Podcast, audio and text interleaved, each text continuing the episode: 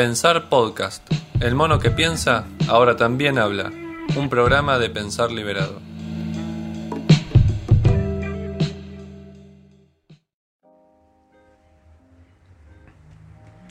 Buenas, buenas. ¿Cómo están? Buenas noches. Buenas tardes. Hoy vamos a hablar un poquito de ciencia y subjetividad. Bienvenido. Star Wars. Phil, ¿será? Ese Wars es Star Wars. Bienvenido. Juan Sebastián también. Emiliano. Génesis, buenas. José, bienvenido.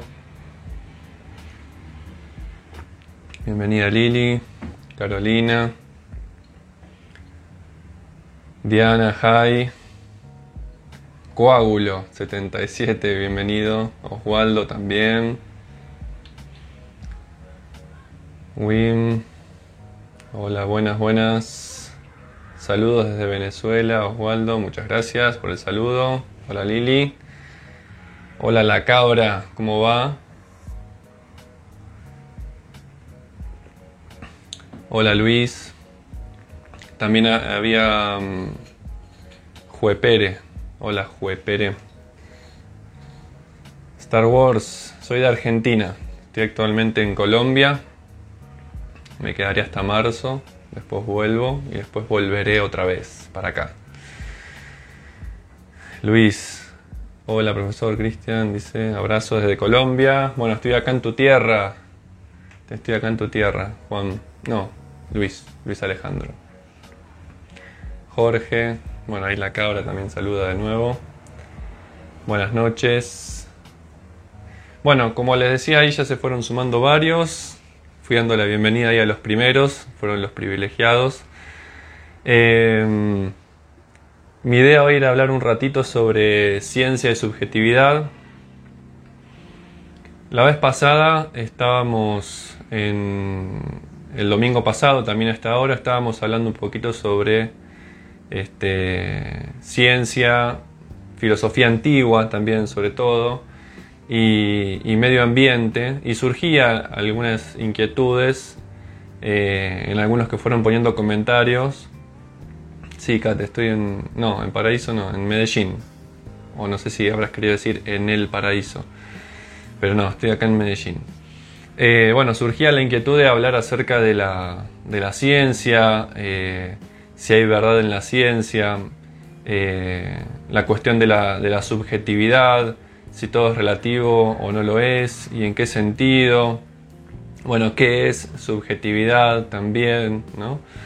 Eh, que hay pregunta Star Wars. Bien ahí. Yo voy a. O sea, háganme preguntas, háganme preguntas, así voy también construyendo este, este encuentro, que no quiero que sea un monólogo, sino que quiero que sea un diálogo. Eh, de la manera en que lo permita este live, entre todos ustedes y, yo. Eh, y si me hacen preguntas, bueno, voy construyendo algo que incluso ni siquiera puede ser que lo tenga pensado también, ¿no? Este, la cabra, ¿qué piensas tú de la sujeción? Eh, bueno, que tiene que ver con la, con la subjetivación o con lo de sujeto.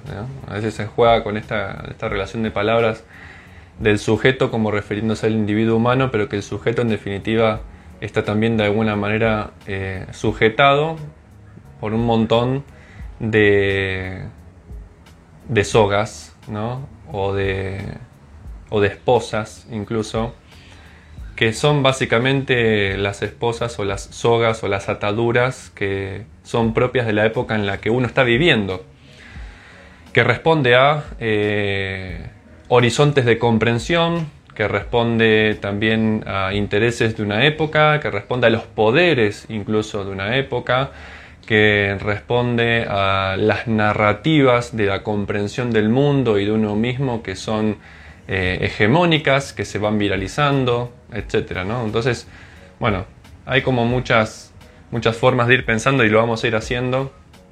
Esta cuestión de la, de la subjetividad relacionándolo con la idea del sujeto y también eh, con la idea de, ciencia, porque en definitiva la idea de la ciencia esconde detrás también una presuposición de quién es y qué es el individuo, en este caso el sujeto que conoce, y de qué manera es el objeto conocido. ¿no? Entonces, eh, obvio que hay una relación ahí entre ciencia y, subjetividad. ¿no? Bueno, bueno, están escribiendo ahí un montón, a ver si puedo rescatar algo. ¿no? Eh, igual después voy a, voy a hacer un comienzo un poquito ordenado. ¿no? Eh, la ciencia, según entiendo, dice José, no busca la verdad sino el conocimiento, ¿no? Corregime si me equivoco. Bueno, depende de qué época, ¿no? Eh, yo diría que durante toda la, digamos, el pensamiento, vamos a decirlo así, ¿no? El pensamiento antiguo, eh, el pensamiento clásico, ¿no? Este, el pensamiento medieval, incluso el pensamiento moderno, ¿no? Hasta ya bastante entrado el siglo XX, va a asociar la idea de conocimiento con la idea de verdad o con la noción de verdad. De ahí viene, por ejemplo, que eh, se hable o se haya hablado durante mucho tiempo y todavía hoy dentro de lo que es el saber popular sigue instalado un poco ese discurso, que es que eh, todo conocimiento científico puede ser verificado y cuando uno busca verificar, busca cuál es el grado de verdad que corresponde a un determinado enunciado científico, entendiendo por enunciado una afirmación que debe ser contrastada, ¿no? y en la medida en que lo es, eh, respondería a una verdad también. ¿sí? De hecho, la definición tradicional de conocimiento es la siguiente, tiene tres partes. Es creencia verdadera justificada. ¿sí? Entonces, Sí, durante mucho tiempo y hoy me parece en la cosmovisión, eh, digamos, de, la gente en general que no se dedica a hacer ciencia, incluso a veces yo también caigo en eso porque no es que me dedique, no, yo no soy un científico, soy un filósofo este, que, bueno, capaz que también me queda grande el título de filósofo, ¿no? Pero bueno, soy alguien que se dedica a la filosofía, que intenta ser filósofo, que al menos tiene esa aspiración, y que naturalmente hoy el filósofo o aquel que pretende serlo o constituirse como tal, no puede prescindir de lo que por lo menos hoy se entiende como la ciencia para empezar a construir su propio pensamiento. Por lo tanto, algo tiene que saber de, ciencia, digamos. ¿no? Entonces yo también caigo en esa eh, concepción más bien coloquial de, conocimiento, digamos, ¿no? Como que es algo verdadero incluso, ¿no? O que puede alcanzarse alguna verdad mediante algún método que hoy se entiende que es el método científico. Pero, pero lo, bueno, lo vamos a poner en cuestión eso también, ¿no? Hoy. Después, em, alguien comentaba ahí, Sebas, ¿no? Dice, importa, importa, no sé qué, capaz que algo que venías diciendo antes, ¿no? Bueno, a ver, voy a leer eso que pusiste ahí, ¿no? Importa, digo, no es como si la ciencia plantea una verdad como tal, solo nos muestra ciertos datos que comprueban según sus estudios. Bueno, pero es un poco lo que yo decía recién, ¿no? Todavía hoy se cree, y de hecho digo se cree, con el peso que tiene la palabra creer, ¿no? También, incluso hoy se cree que la ciencia puede responder alguna verdad, ¿no? Incluso hay, algo, hay un fenómeno social que hoy se va dando al interior incluso de, la ciencia. Digo al interior de la ciencia porque algunos científicos lo sostienen, digamos, esto que voy a decir ahora, que es que, digamos, se va, se va constituyendo una suerte de cientificismo. Y dado que termina en ismo, es una adjetivación de la ciencia o de una manera de hacer ciencia que denota eh, cierta desvalorización. Cuando yo digo tal, tal postura es cientificista, de alguna manera la estoy descalificando. Y hay algunas razones para descalificarla. Una de esas razones es que el cientificista, no el científico, el cientificista pone toda su confianza, pone toda su fe incluso, pone toda su esperanza en que la ciencia lo puede explicar todo, o, en todo caso que la ciencia lo podrá explicar todo en algún momento. Eso por un lado. Por otro lado, sostiene que la única fuente de conocimiento válida y por lo tanto verdadera es lo que también coloquialmente se conoce como método científico, que incluso sobre todo tiene su, su supuesta fundamentación en el dato empírico y en la experimentación, que eso es algo muy moderno y todavía incluso actual o postmoderno. ¿sí? Entonces, se lo pueden separar, de hecho la idea es separar conocimiento de verdad. Y hay elementos en la filosofía de la ciencia, que también se lo llama epistemología, ¿sí? siendo la epistemología aquella rama de la disciplina que se encarga de estudiar cuáles son las, eh, cuáles son las condiciones necesarias para que sea posible un conocimiento riguroso que, que se precie justamente de ser científico. ¿Sí? Pero digo, hay posturas de epistemólogos ya bastante eh, clásicos en el sentido de que se los estudia, son, están instalados, digamos, eh, en, los ambientes universitarios también, como Popper, por ejemplo, Karl Popper, filósofo de la ciencia o epistemólogo, que sostenía que ya no se puede hablar de verificación en ciencia, es decir, buscar una verdad contrastada en los hechos. ¿Sí? A lo sumo los hechos lo único que hacen es corroborar, corroborar nada más, ¿sí?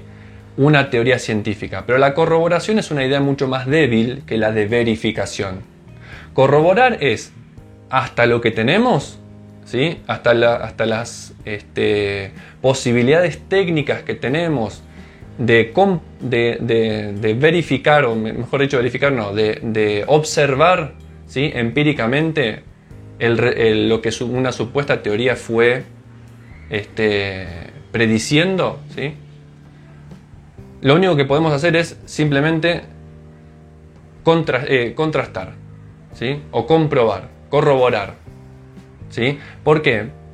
Porque incluso según Thomas Kuhn, que es otro que se suele estudiar en paralelo con, Popper, sostenía que hay una historia ¿sí? en la evolución, en los paradigmas científicos, donde se, los dos de alguna manera y de distintas formas muestran que las ciencias o los paradigmas científicos, o las, los paradigmas científicos me refiero a las teorías que están instaladas como las mejores hasta el momento, ¿sí?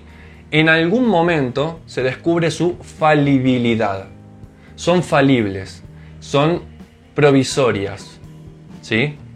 Y uno, uno, podría decir, no, pero hay leyes, por ejemplo, de la física, que son universales, que son necesarias, que no fallan, digamos, ¿no? Bueno, en algún punto, hasta lo que tenemos, hasta la actualidad, no fallan. ¿Sí? supongamos en la física cuántica, ¿no? O en la mecánica cuántica. Pero a la mecánica cuántica le va a pasar, como le pasó en su momento, a la mecánica de Newton, o lo que se conoce como la mecánica clásica, que creyeron que la, ley de gravedad, por ejemplo, lo explicaba todo, o que el conjunto de esa teoría de Newton lo explicaba todo. Y descubrieron que no, en principio creyeron que lo explicaba todo, ¿por qué? Porque pudieron unir dos mundos que en la antigüedad estaban separados. ¿Sí? En la antigüedad y sobre todo por Aristóteles estaban separados. El mundo lunar, ¿sí? o supralunar incluso, y el mundo sublunar. Entonces, para el mundo sublunar, que es este en el que vivimos nosotros, regía una física. Y para el mundo supralunar regía otra física. ¿Qué hace Newton? Unifica, bajo un corpus teórico, unifica esos dos mundos, el, el supralunar y el sublunar, y lo empieza a poder explicar todo. Ahora, ¿qué pasaba? Cuando, los científicos fueron, ¿sí? ya no al mundo supralunar o al mundo sublunar, sino al mundo que hoy llamaríamos mundo microscópico, porque el mundo sublunar y el, y el supralunar son el mundo macroscópico. Cuando los científicos fueron al mundo microscópico, ¿sí? e incluso cuando fueron al mundo subatómico, o sea, más allá, más a fondo del átomo, descubren que la mecánica clásica de Newton no funciona. Y tuvieron que empezar a hacer una teoría nueva, radicalmente nueva. Ahí aparece la mecánica cuántica, aparece la teoría de la relatividad, aparece el cuestionamiento clásico, o sea, aparece el cuestionamiento a la noción clásica que tenía Newton de la, de la idea o los conceptos de espacio por un lado y tiempo por el otro, y se los empieza a concebir como una unidad espacio-tiempo. Y de hecho el tiempo, dado que también tiene esa dimensión espacial, pero que conforma una unidad espacio-temporal, se puede curvar, por lo tanto tiene propiedades geométricas. Y como se puede curvar, se empieza a hablar de la posibilidad, al menos teórica hasta el momento, de viajar en el tiempo, por ejemplo. Bueno, y toda una cuestión este, ahí súper interesantísima, apasionante, pero también compleja, digamos, ¿no? Bien.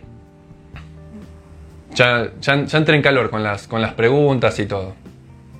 Eh, ahora, ahora después recupero. Me gustaría que aquellos que vayan haciendo algún comentario o sobre todo tengan alguna pregunta, utilicen el, botoncito de signo de pregunta que está ahí para dejarlo ahí y yo después toco ahí y voy al final, voy como, o cada tanto voy revisando, así lo tengo más ordenado y no lo, no lo pierdo porque a veces que esté todo en el chat se, pierde un poco. Lo que voy viendo en el momento lo voy viendo, si ven que yo no hablo o no lo respondo, lo que sea, déjenmelo ahí en el, en el simbolito de pregunta, digamos. Este, así, así me queda un poquito más, un poquito más, más, más ordenado. ¿no? Bueno, entonces le decía, la definición tradicional de conocimiento, que está muy asociado a la cuestión de la ciencia, es, esta que, es esta definición que tiene estos tres elementos, como les decía antes. ¿no? Es una creencia verdadera, justificada. Ya el primer elemento, que hoy se sostiene igual también, ¿eh? hoy eh, en un momento se dejó de hablar de creencia y ahora se vuelve a hablar un poquito de creencia, ¿sí? También. Porque nos damos cuenta de que el concepto de creencia, en el fondo, indica alguna, algún lugar, ¿sí? A la subjetividad. Entonces, ¿qué vamos a entender como subjetividad? Bueno, básicamente todo lo que es dado y posible ser pensado a un individuo, a un sujeto, ¿sí? En este caso humano, ¿sí?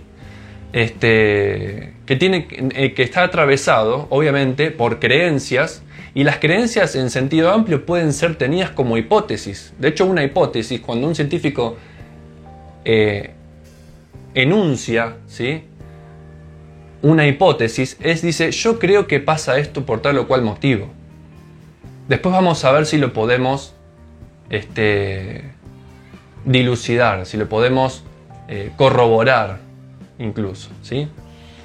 Pero también hay como varias instancias de, corroboración. Una tiene que ver con la instancia formal, ¿sí? donde se utiliza la lógica, y después se va justamente a la experimentación al dato empírico y a la experimentación.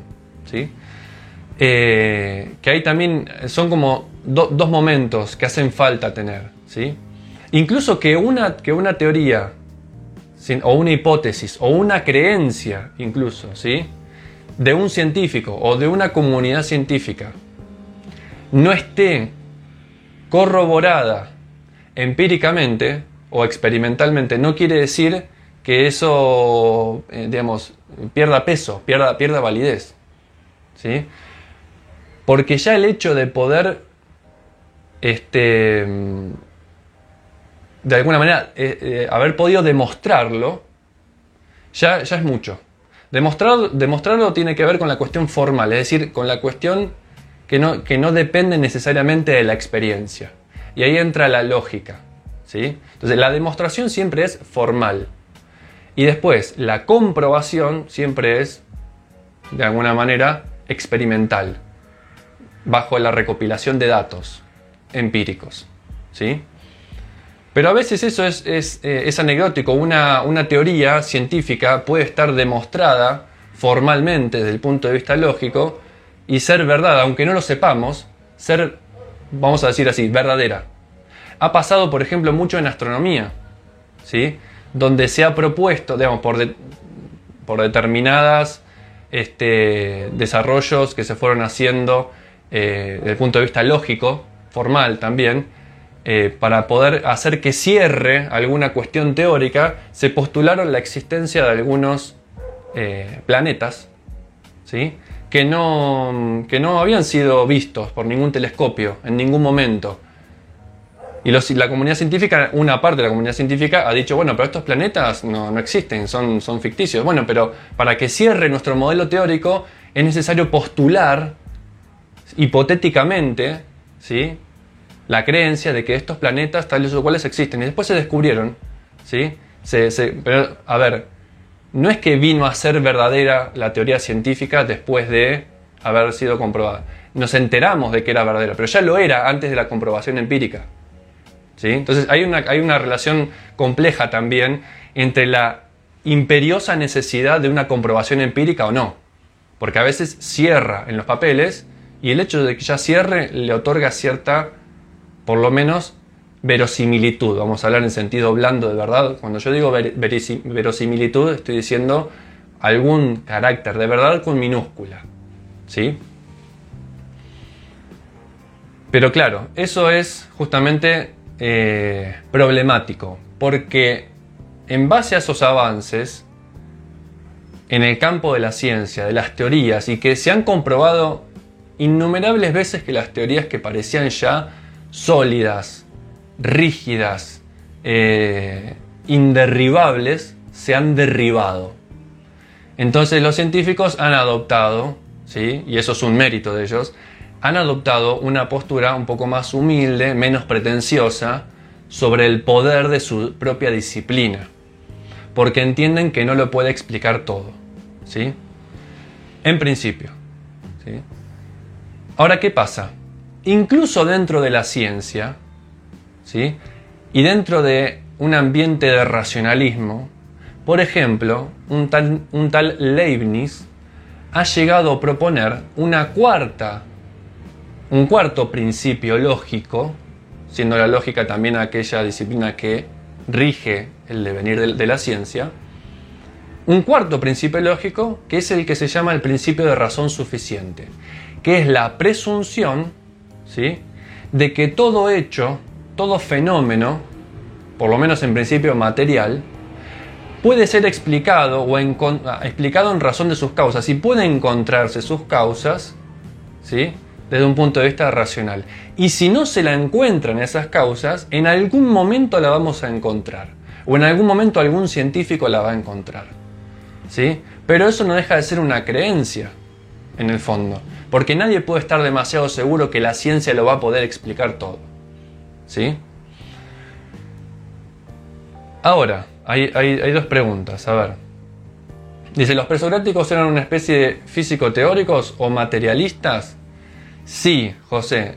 Eh, de hecho, se le, se le ha llamado los físicos, o sea, los presocráticos fueron al mismo tiempo y en muchos sentidos los iniciadores de la filosofía y de la ciencia al mismo tiempo. Eso da lugar a pensar de que a pesar de que hoy separamos ciencia y filosofía, en el comienzo, en el origen, estaban unidas ciencia y filosofía. De hecho, para los presocráticos, e incluso también para, para Sócrates, para Platón, para Aristóteles, ¿sí? La filosofía era la forma más alta de ciencia. ¿Sí?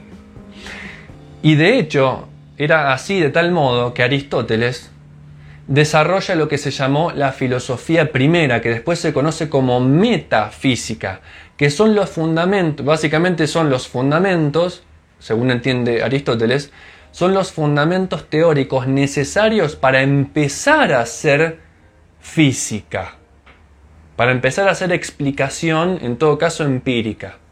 ¿sí? De los antiguos, de los clásicos, yo le diría que Aristóteles es el más empírico de todos. Es más empírico que los presocráticos, que cualquiera, ¿eh? o sea, es más empírico que incluso que, Tales o que Pitágoras, es más empírico obviamente que, que Sócrates, obviamente que Platón, que era muy idealista, muy especulativo, ¿sí? Aristóteles es el que hoy en buena ley llamaríamos como lo que nosotros entendemos normalmente o coloquialmente como científico, porque todo lo llevaba a la contrastación empírica. ¿sí? Pero para hacer esa filosofía hacía falta una metafísica. Eso lo reedita después Descartes con su famoso discurso del método y en paralelo con sus meditaciones metafísicas Y esos dos textos, las Meditaciones Metafísicas y el discurso del método científico, son la base teórica, ¿sí? metafísica, ¿sí? que va a dar fundamento y que era necesario hacer y establecer para poder hacer ciencia observacional, empírica, experimental después. Sin eso no se podía hacer, tanto para Aristóteles como para Descartes, el padre de la modernidad. Y en eso lo siguen, obviamente, este, pensadores, científicos y filósofos, incluso como Newton, como Kant, por ejemplo. ¿sí? Eh, entonces sí, claro que eh, los presocráticos son una suerte de físico-teóricos o materialistas también, pero no, pero no materialistas de cualquier tipo. ¿eh? Es interesante la concepción de materia que tenían los presocráticos, porque la concepción que tenemos hoy de materia es como de una cosa inanimada. Y para ellos, la concepción materialista que tenían, que después la retoma incluso Epicuro, eh, bueno, por otros motivos, pero la, va a retomar Epicuro para, eh, para mm, como fundamento teórico necesario para elaborar su, su, filosofía práctica de la felicidad fundada en la búsqueda del placer. Fíjense incluso. Pero digo, la concepción de materia que tenían era una concepción que yo ya lo dije varias veces esto en, distintos momentos, en distintos lugares, acá en Instagram, es una concepción hilo-soísta. Hilo viene de ile, ile significa materia, y soísta viene de soe, soe, vida en sentido amplio, en un sentido más amplio que la palabra bio de los, de los biólogos. Por lo tanto, para ellos, toda la materia, todo lo que hoy para nosotros es materia inorgánica, inanimada, para ellos era materia animada. ¿Por qué? Porque evidentemente veían una de las formas del movimiento en esa materia que nosotros hoy llamamos inorgánica, que no tiene vida. ¿Cuál es esa, de las, esa, esa forma del movimiento? Esa forma del movimiento es justamente la corrupción o la degradación a través del tiempo. Si hay corrupción y degradación a través del tiempo, hay una suerte de movimiento o de actividad de movimiento en esa, en esa materia. Y si hay movimiento, ¿sí? es porque tiene un ánima, un alma. Y para los antiguos el concepto de alma no era tan religioso espiritual como lo vemos hoy, sino que el alma era el principio vital que mantenía justamente en movimiento, animado a la materia. ¿Sí? Entonces, para, para ellos, eh, eh, digamos, su materialismo era un materialismo vitalista que se llama. Hoy también se habla bastante de eso. Hay una filósofa italiana que se llama Rossi Braidotti que escribe sobre el transhumanismo y el poshumanismo, que recupera algunas ideas de Spinoza, por ejemplo, eh, y habla acerca de este materialismo vitalista o de este vitalismo materialista, ¿sí? donde la materia está viva, para pensar la cuestión de, digamos, de, la vida en la materia, la vida eh, en el mundo más allá de lo biológico orgánico, que es una mirada bastante restrictiva de, lo, de la vida en el universo. Digamos. De hecho, todas las cosas en el universo se van interrelacionando. Si vamos a nivel microscópico, están los átomos ahí moviéndose. Y de hecho, los científicos, ¿sí? Eh, por ejemplo, biomoleculares o los físicos, los físicos cuánticos, hablan de, fíjense los términos que utilizan, digamos, que son muy metafóricos, porque la ciencia incluso encuentra límites en su lenguaje, eh, a mi modo de ver, para muchos casos, no para todos, excesivamente eh, o sea, una búsqueda excesiva de un lenguaje unívoco. ¿sí? Y por eso muy, muy técnico. Pero llega un momento donde ese lenguaje técnico encuentra todo su límite, porque la, tecnificación del lenguaje pone límites al lenguaje. Y empiezan a tener que usar lenguaje un poco más ambiguo, un poco más metafórico. Entonces empiezan a hablar de eh, comunicación entre átomos o comunicación entre partículas subatómicas, entre electrones. Se comunican, incluso a veces dicen hablan entre sí. ¿sí? Entonces la metáfora siempre es un recurso. ¿sí? Eh, en ese sentido, la ciencia nunca ha logrado superar de modo definitivo al mito, el mito como metáfora explicativa eh, cosmológica, digamos, ¿sí? En ese sentido, bueno, la, materialidad de los presocráticos es muy distinta. Miguel había preguntado antes cuál es el lugar de la razón en el hombre. y cuál es el lugar del hombre en el mundo. Bueno, a ver, la segunda pregunta todavía estamos, eh, estamos eh, yo creo que estamos buscando la respuesta, ¿sí? Eh, ay, no me acuerdo, ahora, ahora hay un filósofo, no recuerdo el nombre de este filósofo, lo leí hace mucho tiempo, me pareció muy interesante, ya me voy a acordar. Bueno, que tiene un texto que se llama El puesto del hombre en el, en el cosmos, ¿sí?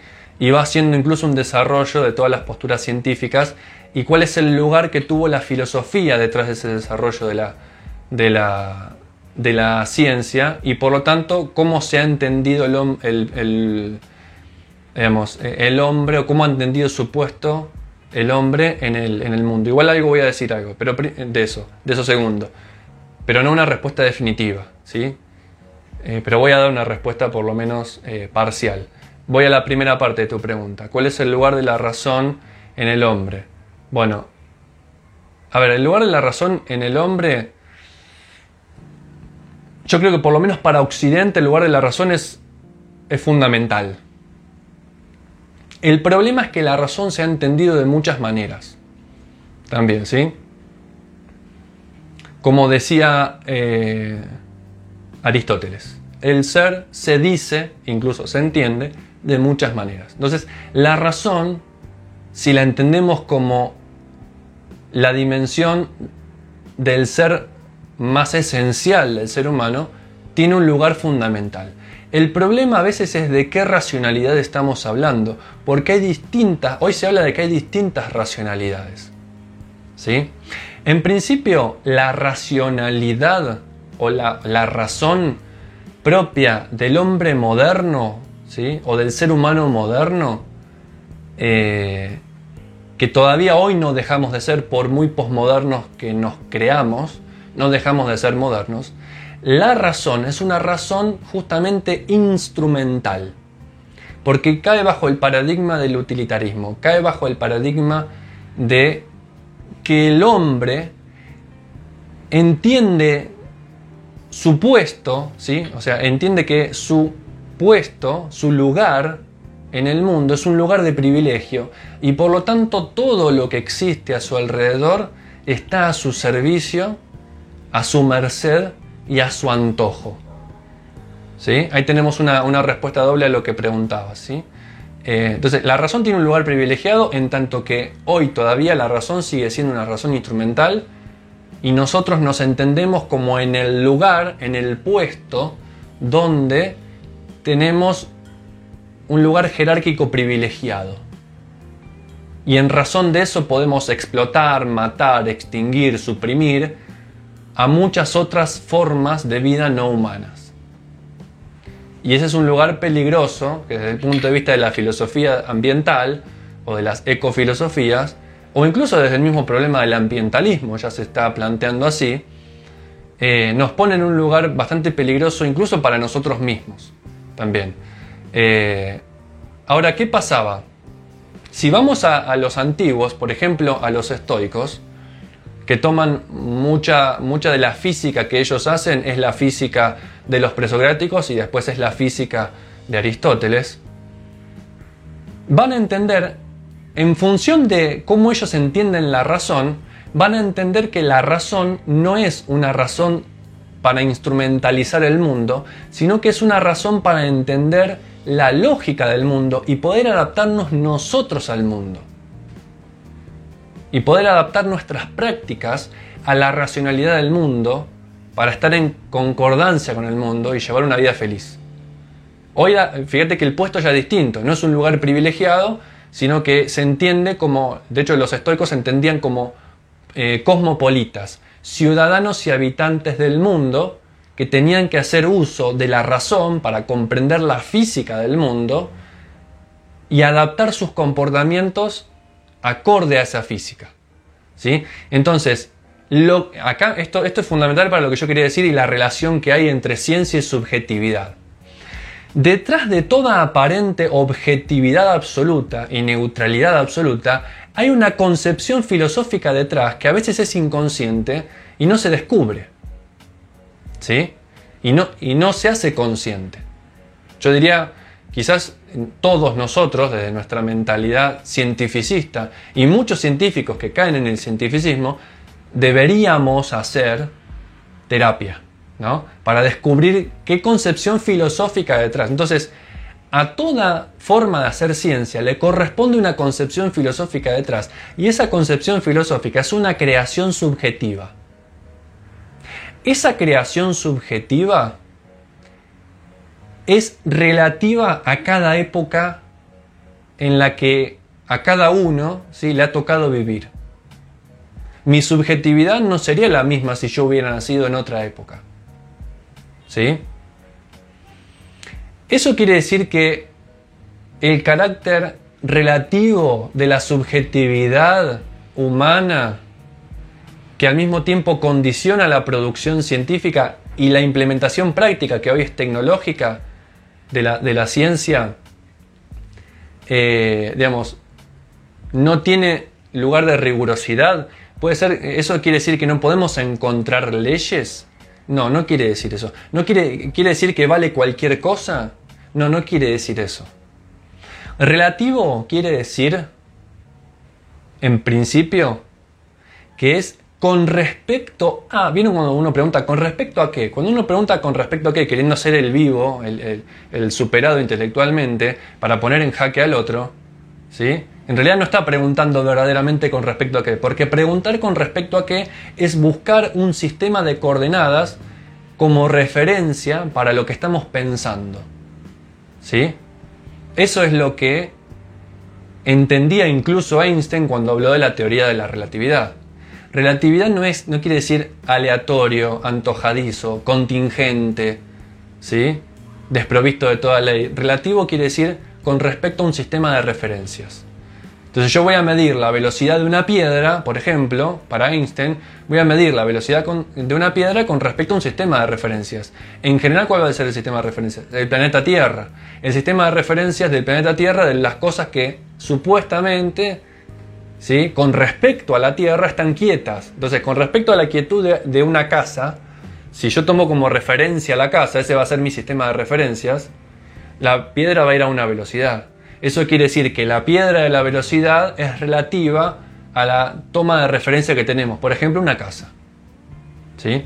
Entonces, relativo no quiere decir que vale cualquier cosa. Cuando yo digo, ah, eso es relativo, es que si puedo pensar cualquier cosa. No, no puedes pensar cualquier cosa. Decime cuál es tu sistema de referencias. ¿Sí? Entonces, si tenemos un sistema de referencias claro, vamos a hablar con rigurosidad. Esto también me lleva a decir a que la ciencia, en general, con sus sistemas de referencia, es un sistema de referencia teórico para que podamos pensar algunas cosas. Pero eso quiere decir que no hay ningún otro sistema de referencia más. Sí, hay otros sistemas de referencias e increíbles sistemas de referencias ¿sí? que hoy los cientificistas, ¿sí? aquellos que piensan que la ciencia puede responderlo todo, y ya aclaro que para mí no, eh, digamos, esos otros sistemas de referencias que desprecian los cientificistas son, por ejemplo, la religión, el arte y la filosofía. Son otros sistemas de referencia. ¿Sí? Entonces, ¿la ciencia va a tener valor? y va a tener incluso pertinencia, es decir, que corresponde que lo usemos, en relación a, un determinado, a una determinada área del saber. O sea, si hablamos de cómo, por ejemplo, cómo poner un satélite en el espacio, si hablamos de, de qué elementos de la naturaleza usar para curar una enfermedad, medicina, si hablamos de este, no sé, eh, lo necesario para construir un puente, un avión, construir un celular, sí, genial, la ciencia es el área o el campo del saber humano más útil, más pertinente, más adecuado para los fines que queremos alcanzar. Ahora, por ejemplo, si yo quiero buscar la felicidad, bueno, la ciencia quizás tenga algo para decir, pero eso que tiene que decir es muy restringido.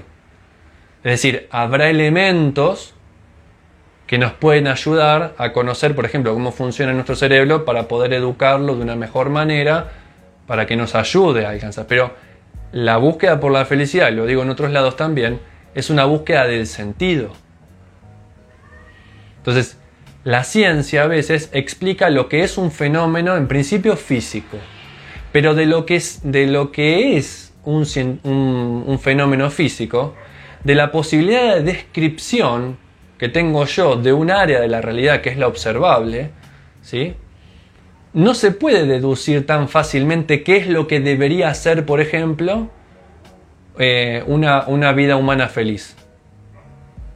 Sin duda que la ciencia va a ser un insumo necesario, pero no suficiente, para la consecución de un estado feliz en la vida de cada uno.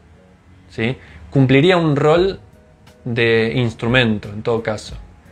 Pero hay otros campos del saber, hay otros sistemas de referencia también muy válidos porque se encargan de otras cosas que son justamente, ¿no?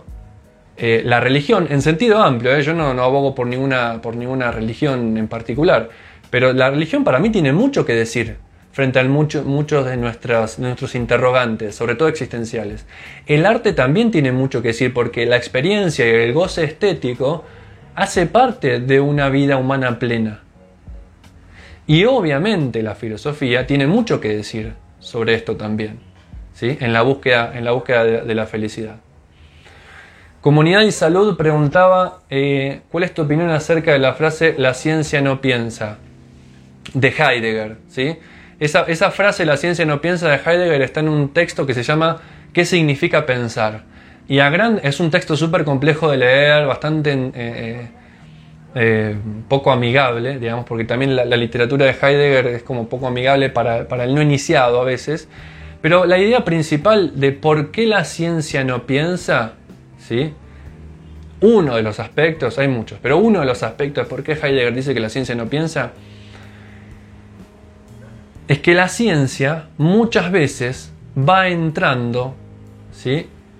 en lo que Kuhn, Thomas Kuhn llamaba paradigma. Cuando se constituye un paradigma científico, un paradigma científico es una ciencia, eh, es una teoría científica que está de moda y está de moda en virtud de que puede explicar muchas cosas que otras, otras teorías no podían explicar. ¿sí? O sea, tiene su razón de ser, que esté de moda, digamos, ¿sí? Es decir, que se, haya constituido como la principal fuente teórica para explicar un fenómeno que antes no se podía explicar. ¿Sí? Ahora, cuando se logra constituir una teoría científica en paradigmática, lo único que termina pasando es que se elabora un protocolo ¿sí? de confirmación hacia el infinito de ese modelo teórico. Entonces el científico que está en el laboratorio solamente reproduce un protocolo metodológico, sistemático, de verificación de un corpus teórico que ya está creado, que ya está consolidado. Entonces no hay un proceso de creación, hay un proceso de confirmación. Y es una suerte de trabajo mecánico muchas veces, no siempre. Entonces, en uno de los aspectos es eso, porque la ciencia no piensa. ¿sí? Porque está abocada únicamente a corroborar, a acumular datos hasta el infinito que corroboren una y otra vez un modelo teórico que ya fue creado antes, algunos años antes. ¿Sí? Ahora, hay otra cuestión. Heidegger dice, cuando alguien empieza a preguntarse por la ciencia y cómo es posible que la ciencia se, se desarrolle y se dé, ahí ya no está siendo ciencia, está haciendo filosofía. Porque Heidegger explica, lo que sea la matemática no puede, eh, no puede explicarse matemáticamente. Por ejemplo, lo que sean los números no puede explicarse matemáticamente. La matemática da por supuesto que hay números. No se pregunta por los números, ni por la naturaleza de los números. De eso se preguntaron los pitagóricos. Y si hay algún científico que se pregunte por la naturaleza y la, el fundamento ontológico, digamos, metafísico de los números, si los números existen en verdad o si los números se inventan, ahí ya no, no está siendo un matemático y no está haciendo matemática. Porque el matemático trabaja con los números, dando por supuesto los números. Ahí el matemático está haciendo filosofía. Cuando un científico, ¿sí? por ejemplo un físico, estudia un fenómeno físico, está haciendo ciencia. ¿Por qué? Porque da por presupuesto, o sea, presupone, ¿sí? sin cuestionar, dejando de lado toda actitud crítica, da por supuesto que hay entes, objetos, que existen por fuera del mundo mental. Entonces ahí empieza a hacer ciencia. Cuando el científico se pregunta, pero ¿realmente podemos probar la existencia de, de, objetos por fuera del mundo? Ahí ya no está haciendo ciencia, está haciendo filosofía. Cuando un científico pone en cuestión aquello que necesitaba no poner en cuestión para llevar adelante su tarea científica en el área de la ciencia que sea, ya no está haciendo ciencia de esa propia área, sino que está haciendo filosofía. Porque la filosofía es en esencia el cuestionamiento de los fundamentos, el cuestionamiento de aquello que damos por supuesto para empezar a hacer cosas. ¿Sí? Que es necesario para la vida práctica, para la vida cotidiana y para el desarrollo de la tecnociencia. Pero cuando nos empezamos a cuestionar sobre esas cosas, bueno, aparecen cosas maravillosas porque también aparece la posibilidad de modificar marcos teóricos y ahí la filosofía ayudó a que la ciencia modifique un marco teórico para poder explicar mejor algún área de la realidad. ¿Sí? Bien, después, a ver, otra pregunta. Acá había Rubiel López. Profesor, dejar este, sí, voy a dejar este video colgado, como siempre los dejo ahí grabados para que lo puedan ver nuevamente cuando termine o aquel que no lo haya podido llegar a ver lo pueda, lo pueda ver. ¿En qué hora estamos? A ver. Bien, en 8 minutitos cierro, así dejamos en una hora este vivo. Juan Sebastián dice, en esta explicación que diste de la ciencia no piensa, eh, me viene a la cabeza estos nuevos modelos de inteligencia artificial que pretenden ser un emulador de pensamiento, ¿no?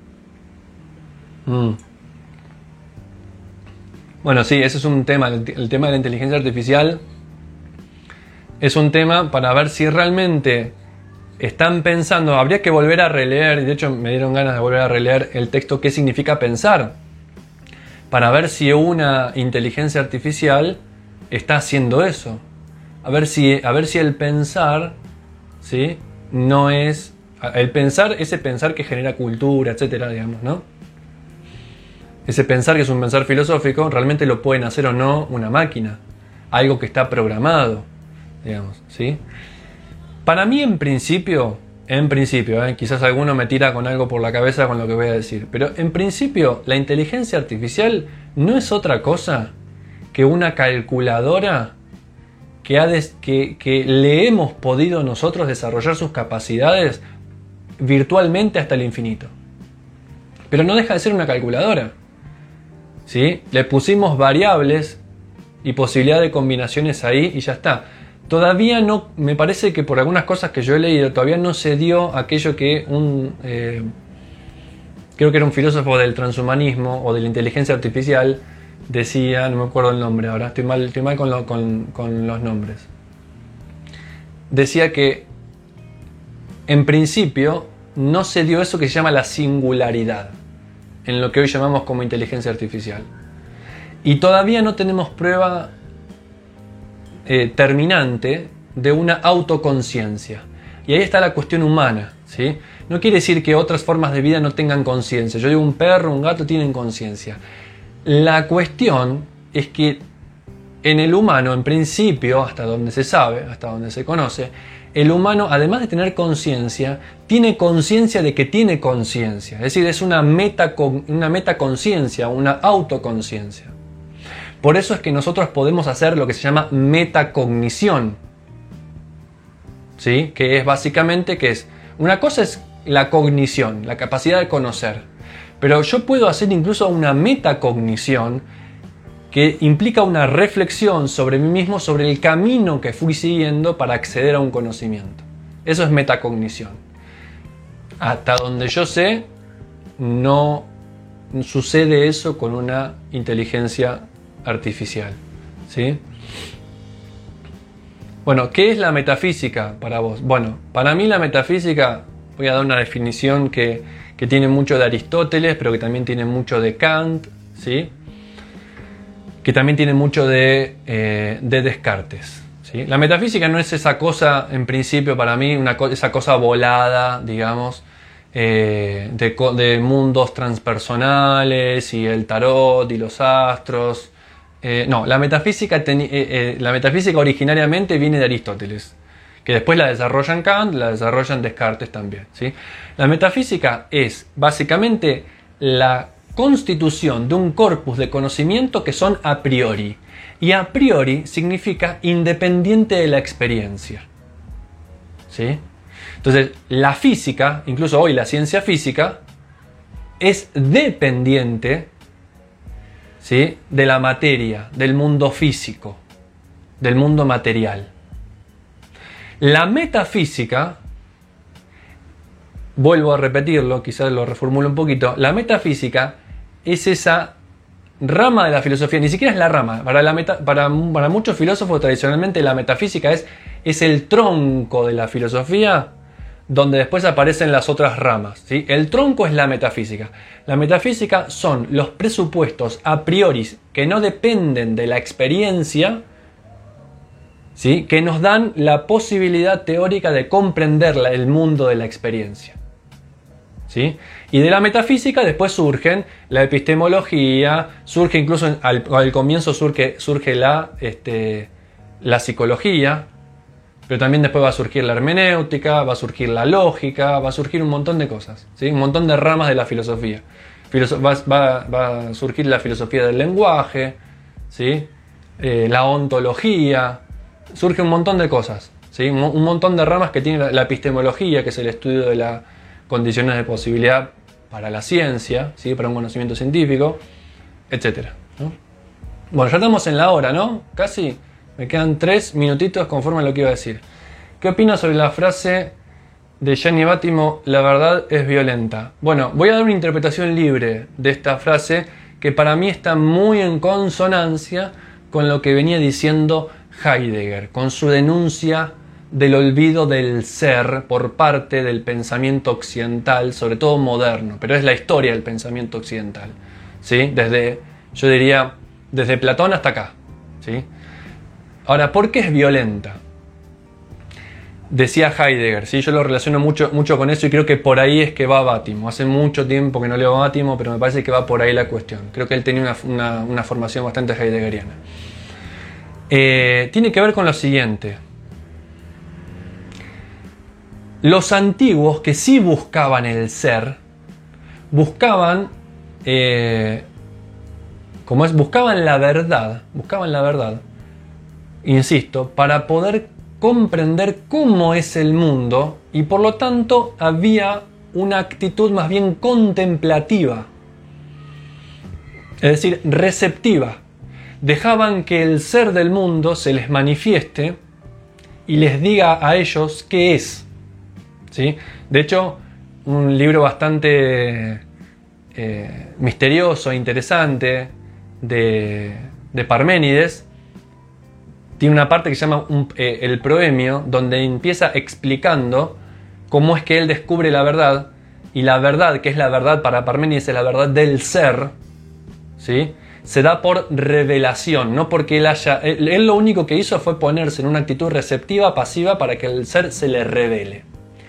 La verdad occidental, yo diría, desde, el momento clásico hasta la modernidad, incluso hoy en la actualidad, esa búsqueda de la verdad es violenta porque no busca desde una actitud contemplativa, pasiva, que el ser se le revele, sino que busca decirle al mundo lo que es y lo que debe ser.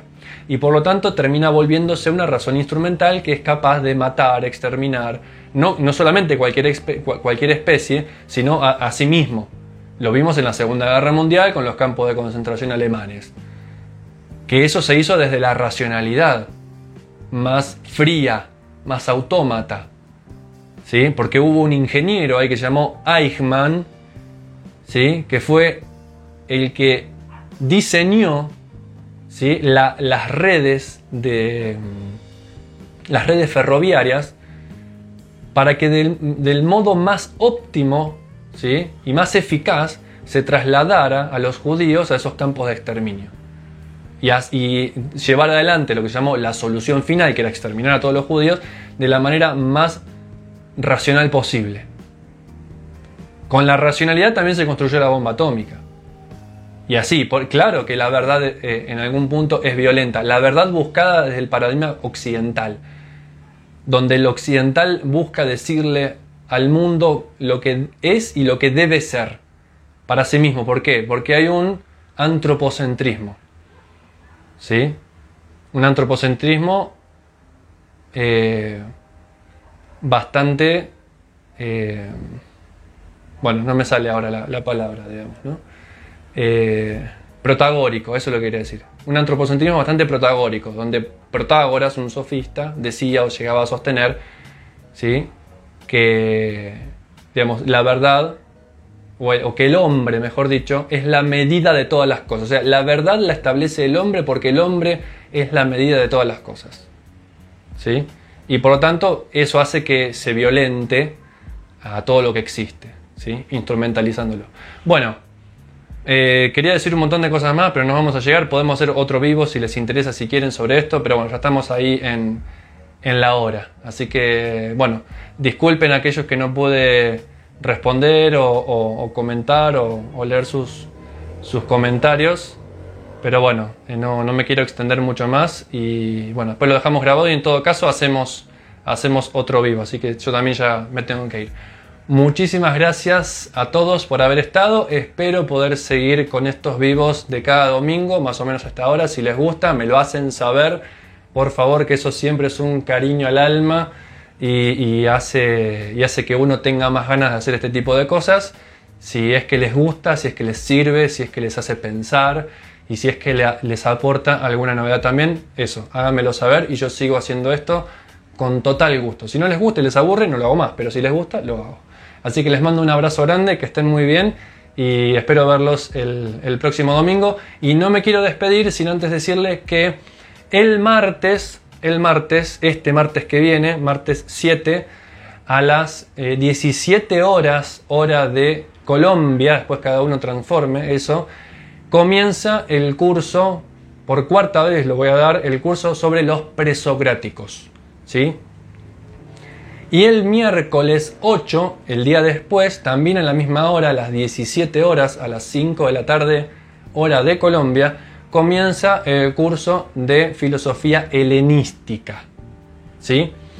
Así que eh, los que quieran anotarse están a tiempo.